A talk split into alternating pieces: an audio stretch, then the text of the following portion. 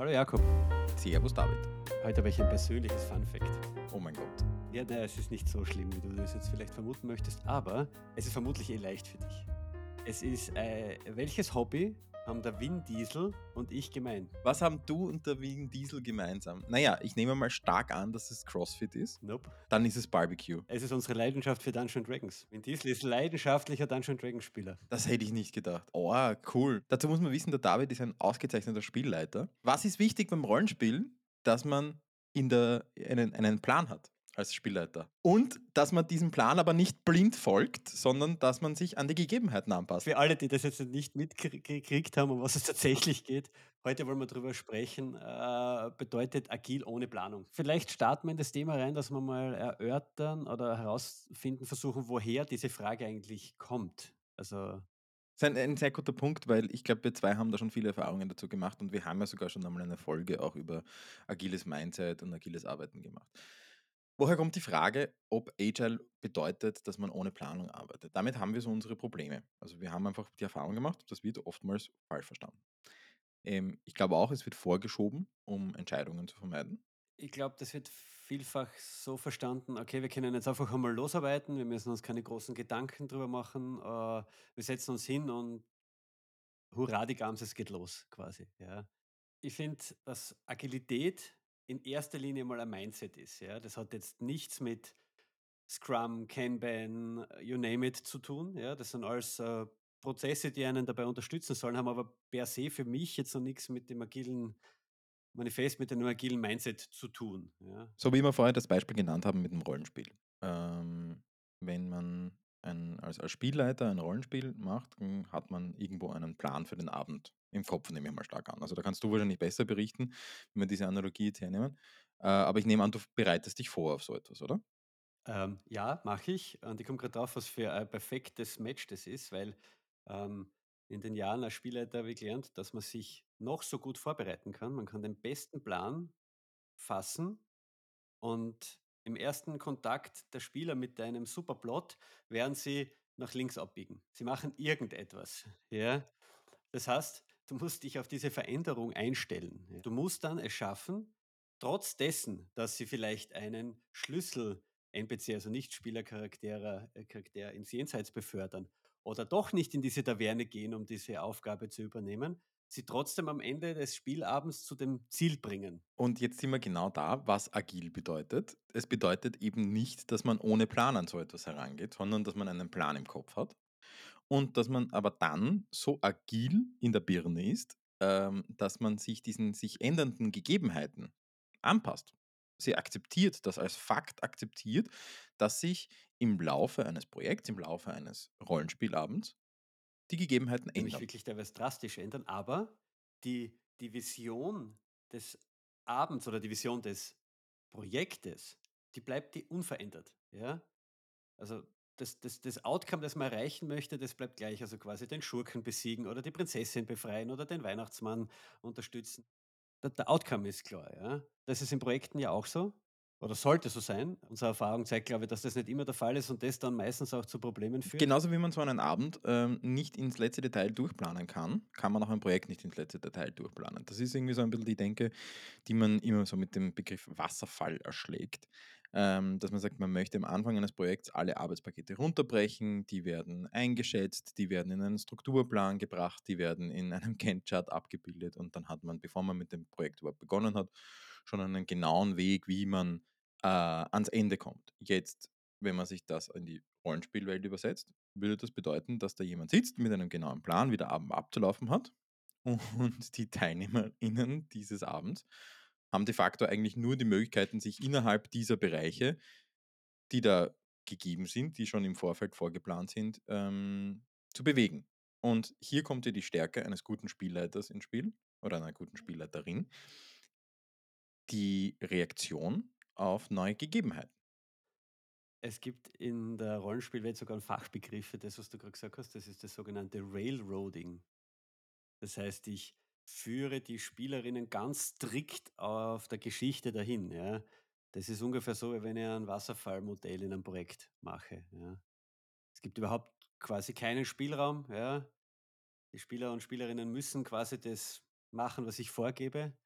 Und es ist kein Platz für Veränderungen. Und auch wenn man mittendrin draufkommen sollte, eigentlich überhaupt nicht so schlau, das jetzt zu machen. Der Plan wird stur verfolgt und die Orks werden dich halt dann schlachten, ja. Railroading ist ein total schöner Begriff eigentlich dafür. Das könnte man eigentlich also, das werde ich mir ausborgen, ähm, weil das ist ein Begriff, der der das eigentlich sehr sehr genau oder sehr gut beschreibt oder umschreibt, worum es da eigentlich geht.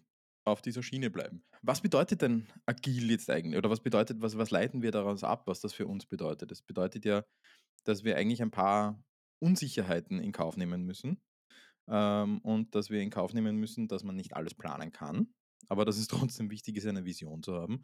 Dass man einerseits nicht alles wissen kann und auf Änderungen sich einstellen muss, aber dass es wichtig ist zu wissen, wo der Weg hinführen soll. Das ist ja in Wirklichkeit sind das ja lauter Gegensatzpaare, oder? Für für mich war oder für mich ist das Wichtigste, dass eben diese diese eigenen Ideen und Denkmuster, ja, dass man zulässt, dass die nicht immer richtig sind. Nur weil ich der Auftraggeber, die Auftraggeberin bin, ja, und vielleicht, äh, in meiner Domäne zu Hause bin, heißt das noch lange nicht, dass ich einfach alles weiß und und vor allem auch zum Beispiel weiß, wie es jeden in diesem System geht und wie jeder das System benutzt. Äh, muss jetzt nicht unbedingt Software sein, das können ähm, quasi Firmenstrukturen und so weiter sein, ja. Ich möchte das nicht auf Auftraggeberinnen und Auftraggeber beschränken, sondern ich sehe da durchaus auch, äh, die Dienstleisterseite in in der Pflicht. Ja, sicher, natürlich, äh, keine Frage. Ich wollte das jetzt nur mal aus einem Standpunkt, äh, heraus beleuchten. Und dass man zuhört. Ja, und du hast das jetzt eh schon ganz oft gesagt, dass einfach dass Veränderung was was Gutes, was Willkommenes ist und nicht eine unnötige, lästige Störung, die man die man versucht dann durch noch strengere Pläne und noch strengere Timelines und whatsoever, äh, zu äh, zu ersticken eigentlich fast schon, ja? So, aber jetzt dann zurück zur Ausgangsfrage. Wie kommen wir auf die Idee, dass man meinen könnte, agil bedeutet Planungslosigkeit? Ja, weil es natürlich schwierig ist, solche Veränderungen und einen Plan irgendwie im Kopf zusammenzubringen, finde ich am Anfang. Also, das war das war für mich, wie das ein Thema wurde quasi, am Anfang schwierig, ne? So, ja, ich soll mich darauf einstellen, dass ich alles verändern kann und gleichzeitig soll ich aber nicht ungeplant losgehen. Meine Frage, ich ich ich ich versuche das jetzt wieder in die Rollenspielwelt zu übersetzen. Jetzt habe ich irgendwie so einen groben Plan oder du als Spielleiter hast einen groben Plan für so einen Abend im Kopf. Jetzt, ähm, bedeutet das wahrscheinlich, dass du dir mehr als nur eine grobe Rahmenhandlung, äh, überlegst, sondern dass du dir Charaktere überlegst, dass du dir Aktoren, äh, was auch immer, Aktionen überlegst, Orte überlegst, wo diese Handlung spielt. Ähm, und dann ändern sich Sachen. Wie sehr, ähm, oder anders gefragt, wie viel Planung steckt für dich hinter so einem Abend? Ähm, und wie sehr zum Beispiel nutzt ihr diese Erfahrung eigentlich aus der Rollenspielwelt auch, äh, in in Projekten? Ich meine, das ist ja eigentlich ein ein ein total guter Skill, diese Agilität im Kopf zu haben, ähm, und und und das zu machen. Ich versuche eigentlich also, ja, ich habe so einen einen groben Faden und während so einem Spielabend, vor allem wenn es dann vielleicht auch eine längere Geschichte ist, die über mehrere Abenden gehen, versuche ich parallel im Kopf die Gegenspieler der Gruppe auch zu spielen. Wie würden die jetzt auf die Aktionen der Gruppe reagieren? Also, quasi nehmen wir den klassischen Bösewicht äh, Szenario, ja, der, äh, böse Magier, der das Königreich übernehmen möchte. Und wie würde der auf dies auf die Aktionen der Spielerinnen und Spieler reagieren? Was würde der tun, ja? Ähm, und das notiere ich mir teilweise mit. Also, das kannst du dir einfach vorher nicht schon fix überlegen. Du kannst du kannst schon überlegen, was würde wa was möchte er erreichen und wie würde er das eventuell, ähm, quasi umsetzen, ja? Äh, also, ich mache mir eigentlich quasi eine Bösewicht-Persona sozusagen, ja, damit ich ein Handlungsmodell habe, ein ein ein ein schlüssiges, ja. Das ist eigentlich ein sehr spannender Punkt, den du gerade gesagt hast. Du hast eine Bösewicht-Persona.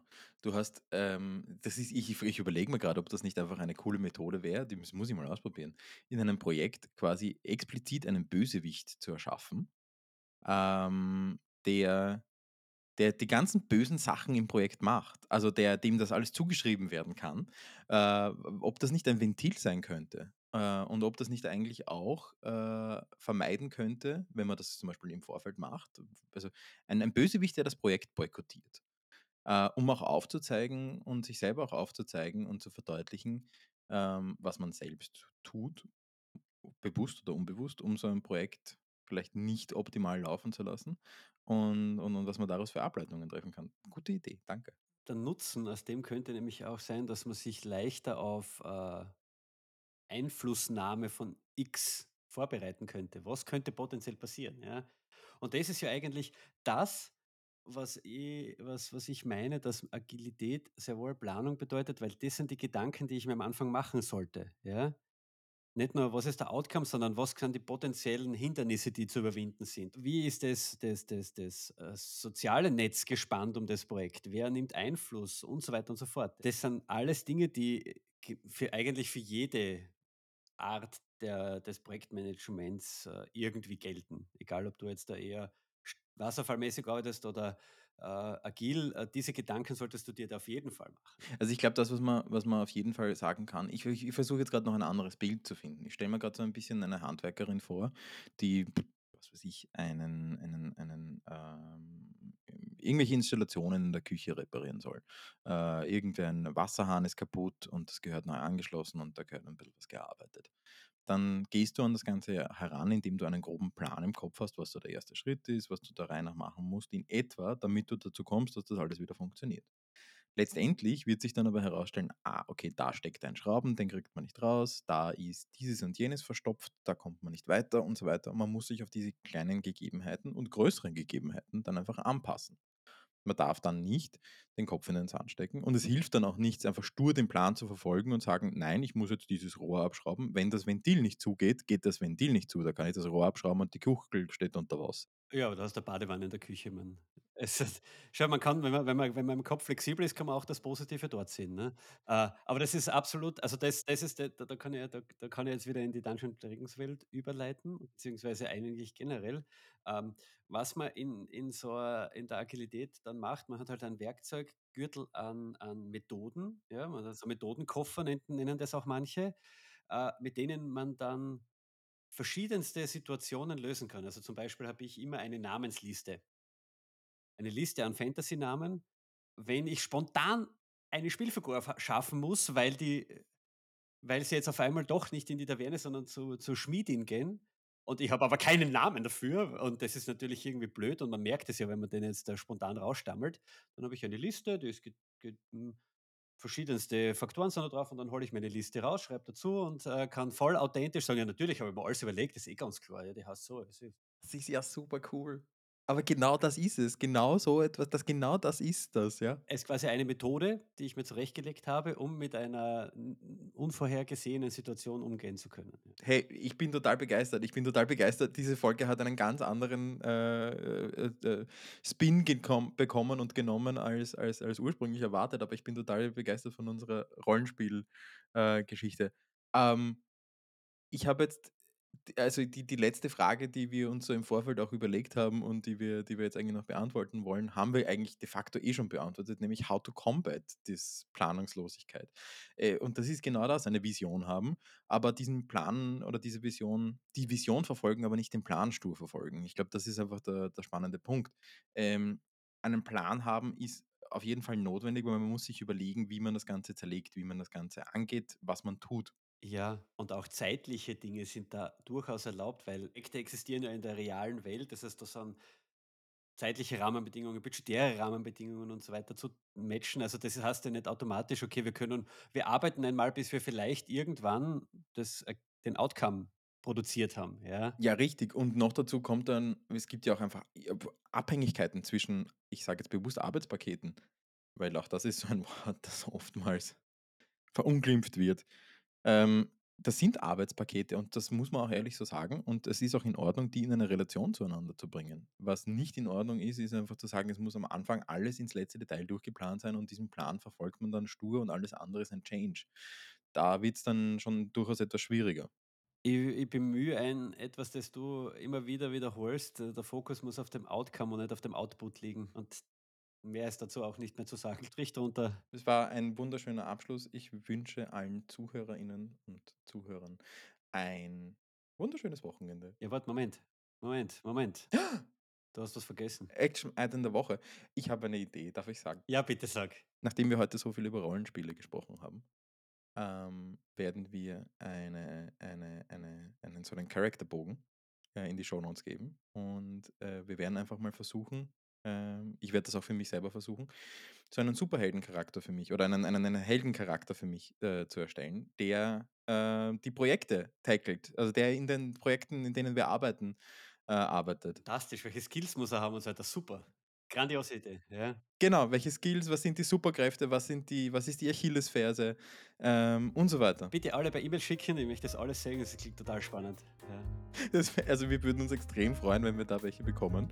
Äh, wie immer an podcast.digi-wort.com Wir beantworten jedes E-Mail. und wir wünschen eine wunderschöne verbleibende Zeit an diesem wunderschönen, hoffentlich wunderschönen Tag. Gute, ciao. Ciao.